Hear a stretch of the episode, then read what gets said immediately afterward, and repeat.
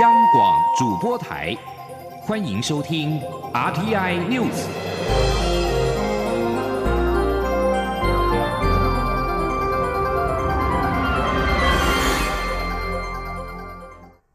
各位好，我是主播王玉伟，欢迎收听这节央广主播台提供给您的 RTI News。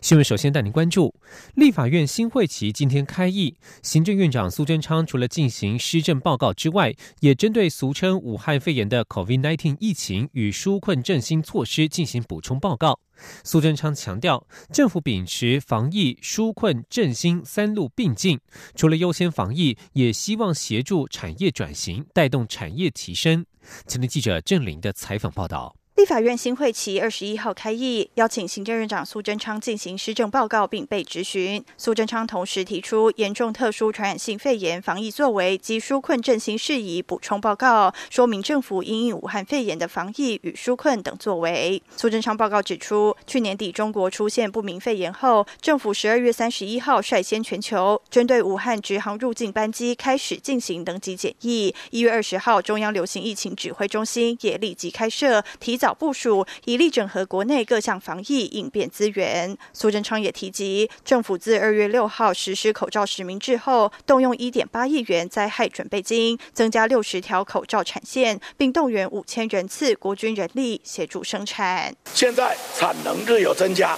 预计到三月初可以到达每日一千万片以上。随着口罩产能提升，从昨天开始。我也要求台酒、台糖公司扩产平价防疫酒精八百万瓶，以应需要，并且把每天的检验量能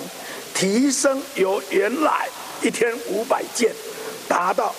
一千两百件以上。因各级学校二十五号起将陆续开学，苏贞昌也指出，政府提供学校额温枪两万五千支、酒精八万四千公升及防疫备用口罩六百四十五万片。开学后第一时间也会有小儿科医师到校园教导孩子正确戴口罩、勤洗手。政府并将督导学校完善防疫宣导、疫情监测与通报，维护师生健康。对于相关产业受他国疫情影响难以顺利调控，民众也应避免感染风险，紧缩消费。苏贞昌指出，政府虽然优先防疫，但防疫、纾困、振兴三面向都已同步进行。除了协助产业短期经营上可能马上出现的困境，中长期的振兴与转型也会积极予以协助。期盼在疫情告一段落后，进一步改变体质，带动产业再提升。央广记者郑玲采访报道。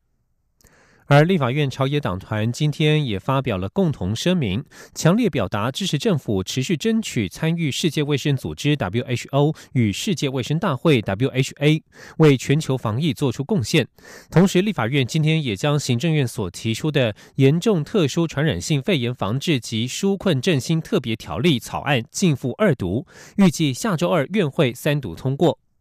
朝野党团指出，世卫组织作为最重要的国际医卫组织，不该因为中国大陆以政治理由损及台湾全体人民享有最高水准卫生及健康的权利，并且误将台湾列为中国大陆疫区的一部分，导致台湾被部分国家实施出入境管制或停航。呼吁世卫组织尽速更正。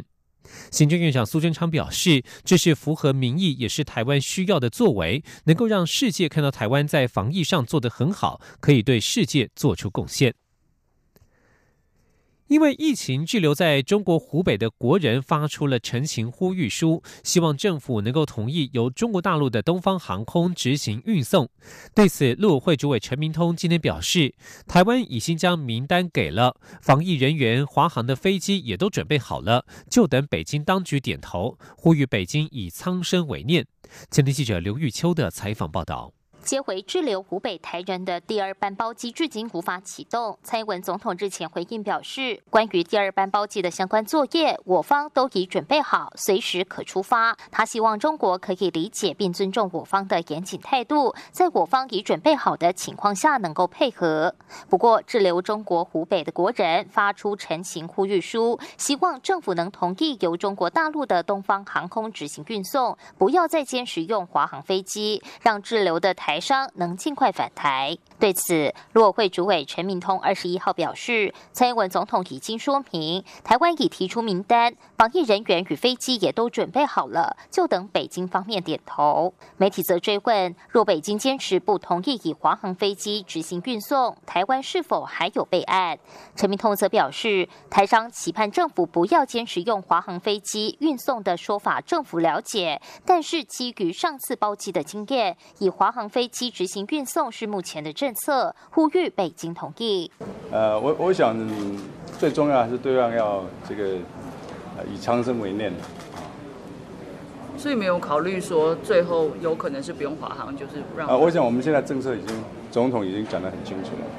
至于台商圈盛传，若二次包机没有具体进展，不排除向当地台办提出需求，他们可到就近的厦门、上海机场，以散客化整为零的方式自行搭机回台。陈明通则说，没有进一步评论。另外，台湾人进出中国需持台胞证，但护照上没有注记，对外国防疫检查造成困扰。陈明通则表示，这方面为了防疫需要，相关部会会严厉处理。中广播电台记者卢秋采访报道。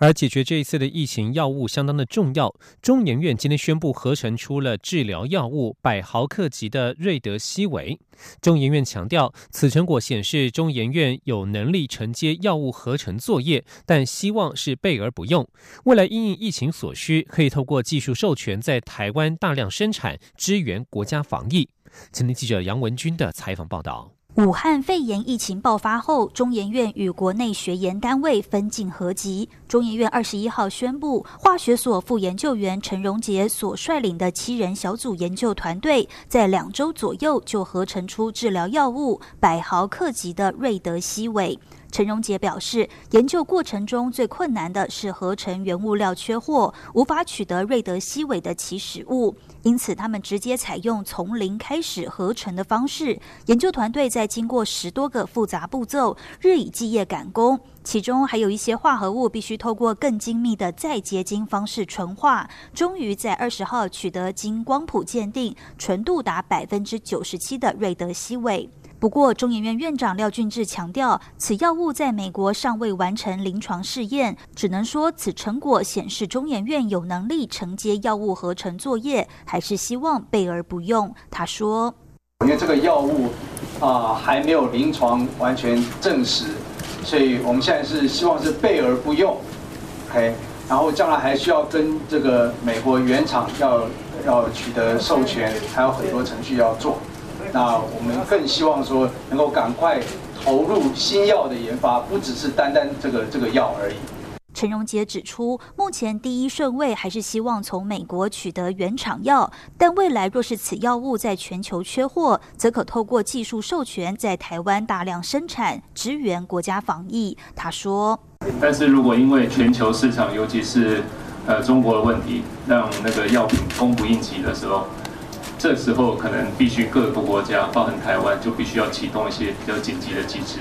那这些在紧急机制的时候才会发生。至于国家卫生研究院二十号也宣布合成出毫克级瑞德西韦，中研院指出，主要是院长十三号就曾召开过会议，希望各研究机构分头进行，分散风险。目前看来，中研院比较快一点，但大家应该都是根据同样的文献及步骤去制作。未来中研院也很乐意提供药物制作相关内容。中央广播电台记者杨文君台北采访报道。蔡英文总统今天接见二零一九国家生技医疗品质奖获奖团队代表时表示，台湾的生技医疗软实力在国际间有目共睹。为因应武汉肺炎疫情，国家卫生研究院以及疫苗厂商都积极投入开发防疫产品，并取得非常具体的进步。相信之后将会有进一步的成果。前天记者欧阳梦平的采访报道。蔡英文总统二十一号上午在总统府接见二零一九年国家生计医疗品质奖获奖团队代表。总统在进入会场后，以拱手代替握手，向每位访宾致意。立法院前院长王金平也以生计医疗科技政策研究中心董事长身份出席，并代表致辞。总统在致辞时表示，国家生技医疗品质奖向来被称为生医界的奥斯卡，得奖人不但代表医疗技术的进展与突破，也是提升台湾整体医疗水准的重要工程。他指出，生医产业一直是“五加二”创新计划中非常重要的项目。政府在过去三年多，逐步将台湾打造成为亚太生医研发产业的重镇。在产官学的共同努力下，台湾的生医产业不论是创新、竞争力，或是研发能量，都十分丰沛。总统也表示，二零一八年起，卫福部正式开放六大类细胞治疗技术，不但加惠更多病患。让生医产业大幅跃进，更为台湾的再生医学揭开新的里程碑。另外，台湾也正在发展数位医疗，结合 AI 人工智慧及大数据，再加上人体生物资料库的共享应用，以及资料库之间的有效串联与整合，都有助于精准医疗的发展。总统强调，台湾的生技医疗实力在国际间有目共睹。台湾的生医产业不仅能成为国内下一个兆元产业，也能为世界做出更多贡献。像是武汉肺炎的疫苗研发，国卫院将会有更多成果。他说：“那么，像是应应这一波的这个呃武汉肺炎疫情的，我们的国家卫生研究院跟疫苗厂商都积极的投入我们防疫产品的开发啊。”那昨天我也特别到国卫院了解疫苗研发的状况。那么目前我们也取得非常具体的呃进步哦，我相信我们将会有进一步的成果。总统并指出，国卫院已经建制符合 PICS GMP 规范的生物制剂厂，也有足够的研发及产制的经验，相信一定能够积极守护国人的健康。政府也将持续推动生医产业的发展，增加更多研判。诊断、开发新药的丰富度和准确度，让生医产业创造更多价值，不仅可以大幅提升台湾的医疗水准，也增加台湾为世界贡献的实力。中央广播电台记者欧阳梦平在台北采访报道。继续关心国际疫情动态。韩国联合通讯社今天引述卫生当局指出，南韩新增通报五十二起确诊病例，使得韩国的感染人数增加到一百五十六人。除了大邱的新天地教会成为防疫破口，庆尚北道的大南医院也爆发群聚感染，至少十五人确诊。南韩已经成为中国以外受到感染最严重的国家。另外，继香港之后，美国疾病管制及预防中心 （CDC） 将日本列入武汉肺炎第一级旅游警示，研判已经出现社区感染情况。澳洲当局今天表示，有两名从“钻石公主号”上撤离的澳洲人检测呈现阳性反应。而在香港，二十号新增了三起确诊病例，其中一人是驻守在北角警署的镇暴警察，他十八号感冒，还去参加了警务人员的退休派对，造成约六十人遭到隔离观察。在疫情的发源地中国，二十号新增确诊病例八百八十九例，其中湖北以外的地区新增确诊案例二十号暴增了四百七十八例，比湖北的四百一十一例还要多。世界卫生组织秘书长谭德赛表示，中国新增确诊案例持续减少，令人鼓舞，但警告可能在其他的国家蔓延。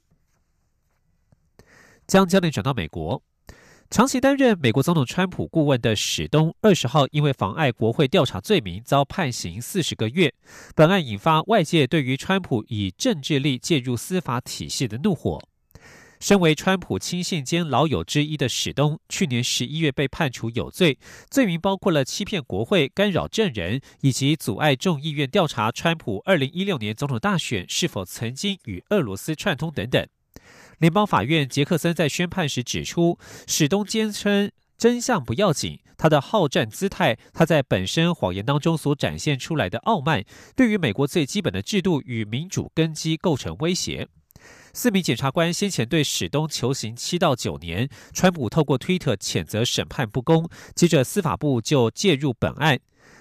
而被指派本案的新检察官之后提交新的量刑备忘录，建议求处史东三到四年的徒刑。川普马上又在推特赞扬这项决定，还称赞司法部长巴尔介入本案。由于川普对司法部的刑案指手画脚，巴尔考虑请辞。以上新闻由王玉伟编辑播报。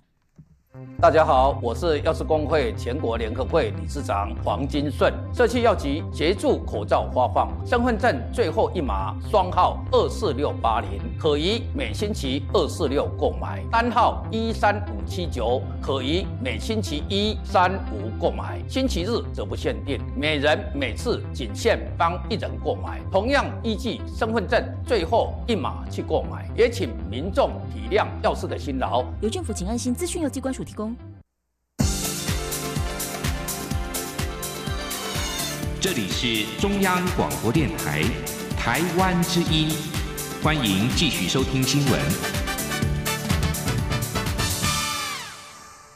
欢迎继续收听新闻，我是陈怡君。因应俗称武汉肺炎的 COVID-19 疫情的持续，经济部推动制造业纾困以及辅导转型的措施。对此，多个工商团体今天都给予正面评价，认为大致上符合当前制造业所需。全国中小企业总会也建议，因为疫情何时解除还难以预估，这些纾困措施应该要做滚动式检讨，让这些协助可以更加的完整。记者谢佳欣的报道。经济部制造业纾困及辅导转型措施，聚焦调整机制、再加码等两大面向，盼能帮助制造业度过此次武汉肺炎疫情的冲击。内容包括以单一窗口关怀厂商，串联工协会协助制造业重组供应链，另外也简化进口文书作业，还有规划新台币三十四点七六亿元预算做利息补贴，鼓励提升技术创新研发，以及开设免费的在职进修专班来。来避免放无薪假裁员。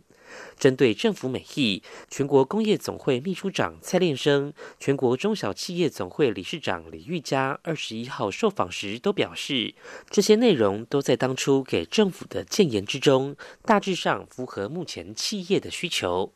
李玉佳指出，企业经营成败得失要自己承担。不过，政府伸出援手，提出方向与施行细则，且符合企业需求，给予正面肯定，大家都会感到欣慰。他也提到，政府措施应做滚动式检讨。他说：“当然，还是不一定是全部能够满足了。好，现在等于是要滚动式的一个管理，哈，来来协助。”你怎么知道说他疫情什么时候结束不晓得嘛？哈，边走边看，有事情的话还是要一直在协助解决嘛。李玉佳也透露，二十号已向中小企业发出调查表，了解此次武汉肺炎疫情对公司经营的冲击、影响及应应之道，还有需要政府哪些协助等。预计二十七号回收调查表做统整，后续将视情况再向政府提出建议。中央广播电台记者谢嘉欣采访报道。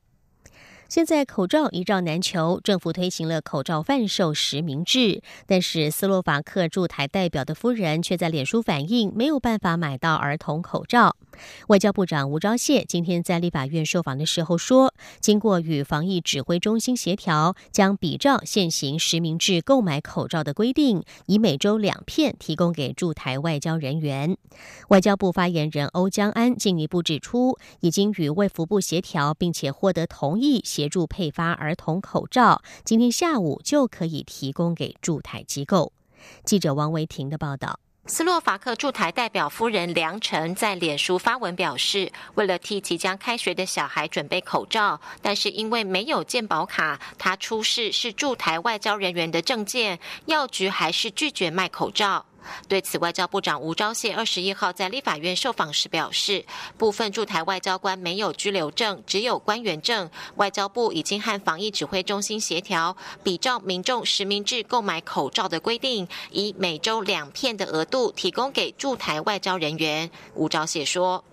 这件事情我们昨天晚上已经跟他澄清了，那他也非常的了解。那因为驻台的代表处的这些官员啊，他们没有居留证。”啊，他们只有官员证，他持官员证是没有办法买到口罩。那也因此，我们跟啊指挥中心协调的结果，就是说，我们依照国人的这个数量，啊每周两片，啊提供给这些没有办法去购买口罩的这些官员。那这个事情就是依照我们的这个规定来处理。针对美国疾病管制与预防中心认为台湾有社区感染，吴钊燮表示这是一个错误讯息，外交部已经马上要求美方更正。他表示，美国正在处理中。钻石公主号的包机今天晚上渴望回到台湾。吴钊燮说，原则上只要检测阴性的民众都可以搭乘包机回台。现在船上还有民众等待检测结果，应该大部分没有问题。吴钊燮也表示，钻石公主号上有三名台湾籍员工，是否能够下船要依照船公司的规定处理。他希望可以一起搭包机回国。中央广播电台记者王威婷采访报道。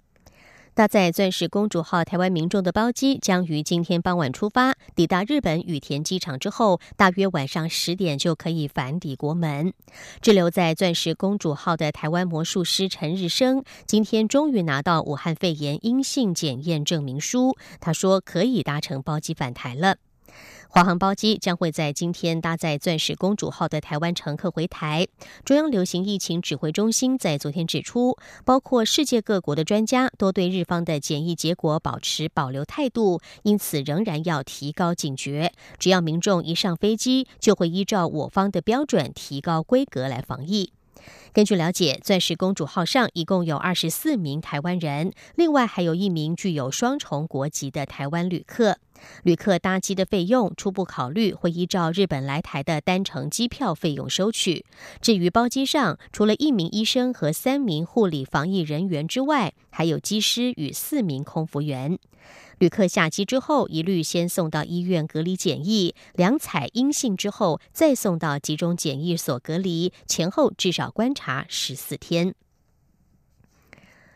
各国都相继投入研发新型冠状病毒来治疗药物以及疫苗。台湾国家卫生研究院以及中研院也相继宣布，已经有合成瑞德西韦药物的能力。而担任国光生技董事长的前卫生署署长詹启贤，今天接受广播媒体专访时也说，目前疫苗已经初步完成，下一步将与国卫院合作验证的效果。记者肖兆平的报道。俗称武汉肺炎的 COVID-19 疫情在全球蔓延，各国纷纷投入药物或疫苗研究，台湾生技脚步也很快。包含国家卫生研究院、中央研究院都宣布已完成抗病毒药物瑞德西韦不同程度级别的合成，而民间生技产业也是整装待发。国内民间生技公司国光生物科技董事长、前卫生署长詹启贤二十一号接受广播专访表示，在去年十二月底传出相关肺炎病毒时，就开始进行研发，目前已经有初步成果，下一步将与国卫院合作进行效果实验。他说：“我我们跟国家卫生研究院在这里，就是要在他的 P four、B 三、P four 的实验室里面呐，这是把我们我我们的把我们已经从公司里面生产出来的疫苗，嗯，在那个地方在实验室里面再做一个所谓综合性的试验，就是 neutralization，嗯，这个就是说在。”实验室里面要来证明这一个疫苗跟病可以中和这个病毒的毒素，嗯，啊，否则你做出来有没有效，你怎么怎么知道啊？虽然要达到安全、有效、可上市的阶段还有段路，但国内相关生技研发进度就是告诉国人，如有必要，国内是有药物开发跟疫苗生产能力。至于面对国内疫情发展，詹启贤认为，跟其他国家相比，台湾做得不错。除了防疫人员警觉性高、国人配合度强外，更有赖二十二年前所建构一条边式的防疫体系，以及传染病防治法的执法依据。他说：“那么这个 CDC 呢，这个体制的架构呢，是从中央到地方一条边。”然后呢，是呃，这个专责的机构嗯，事前统一，然后从中央到各县市以及乡镇都有分局跟驻点，有人员有设备。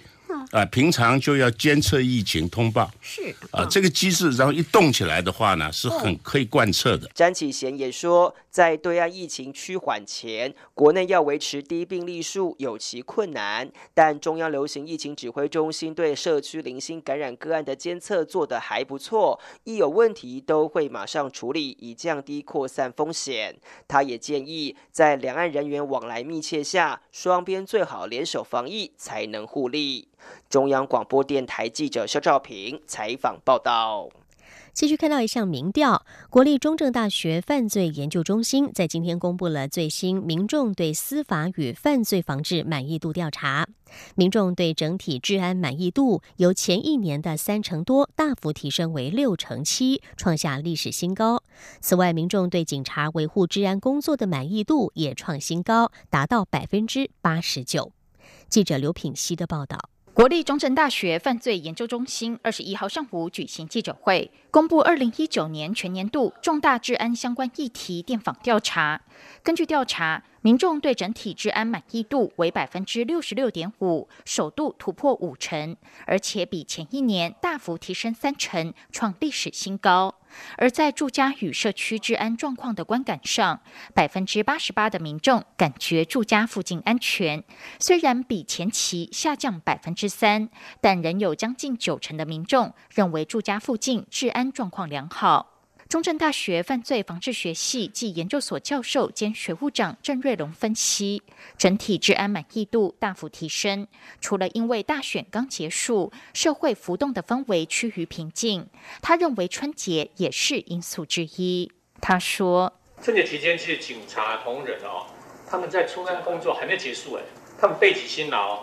不只是朝九晚五啊，可能二十四小时在待待命啊。那这种情况呢，民众看在眼里，也感受在心里。”那春节期间，我们的交通的顺畅性，还有整个治安的情况也确实非常的良善。再加上啊，其实还有这个所谓的冠状病毒来帮忙啊，因为冠状病毒在防疫期间，大家也比较不会爬爬灶。那相对的，整个治安事件的一个发生也比较没没有像以前的春节期间那么一样的复杂。所以我倒觉得说，这些的部分呢，也都提升了这一次可能贡献正向反应的一个机会。调查也显示，民众对警察维护治安工作的满意度达百分之八十九，也创下历年最高。六成六的民众肯定政府强力缉毒的作为，比前一年上升百分之十八。对于政府防治诈骗犯罪的满意度，则成长到百分之七十二点四，同样创下新高纪录。此外，这次也首度调查民众对于政府以警政及司法力量打击假新闻的意见。将近九成的民众都表示支持。调查指出，满意检察官犯罪侦查工作的民众占百分之五十二点七，呈现大幅提升的趋势。另外，法官的信任度也大幅提升，相信法官可以公平公正审理与判决案件的民众，由前一年的百分之二十二增加为百分之三十六，显示民众对司法的公正性日渐肯定。但多数民众仍抱持怀疑。在重大司法议题上，百分之七十七点四的民众反对废除死刑，比前一次调查微幅下降百分之二点二。此外，调查也询问民众对于警察在太阳花学运中驱离民众必须国赔仪式的看法，高达百分之七十二的民众表示不赞同。央广记者刘聘熙在台北的采访报道。关心国际消息，一名美国高层官员二十号表示，美国政府预期，尽管爆发快速蔓延的冠状病毒疫情，但中国仍然需要履行承诺，根据两国在一月签署的贸易协议，采购更多的美国商品。这位要求匿名的美国财政部官员说，要去准确预测新型冠状病毒疫情对全球经济的影响，还为之过早。但基本情况是，中国第一季成长将会滑落，然后急剧反弹。一旦疫情进一步恶化，影响将会更加的严峻。国际货币基金 （M F） 本周表示，武汉肺炎疫情已经打乱了中国的经济成长。一旦蔓延到其他国家，二零二零年全球经济高度脆弱的复苏预期恐怕将会脱轨。当被问到疫情爆发是否需要改变与中国的第一阶段贸易协议时，这名美国官员说：“现阶段仍然期盼中国履行承诺。根据这项本月生效的协议，中国承诺在二零二零年增加七百七十亿美元的美国商品采购，并且在二零二一年增购一千两百三十亿美元。专家已经对中国能否达到如此积极的采购承诺表示怀疑。”再来看到的是中东的危机。沙乌地阿拉伯国家通讯社沙乌地新闻社引述了沙国率领的联军表示，他们拦截击落伊朗所支持的也门叛军青年运动向沙国城市发射的数枚弹道飞弹。根据沙乌地新闻社的报道，联军发言人表示，飞弹从也门首都沙那发射，瞄准数个城市以及平民百姓。不过，青年运动还没有宣称他们发动了这起攻击。以上 T N News 由陈怡君编辑播报，谢谢收听，这里是中央广播电台台湾之音。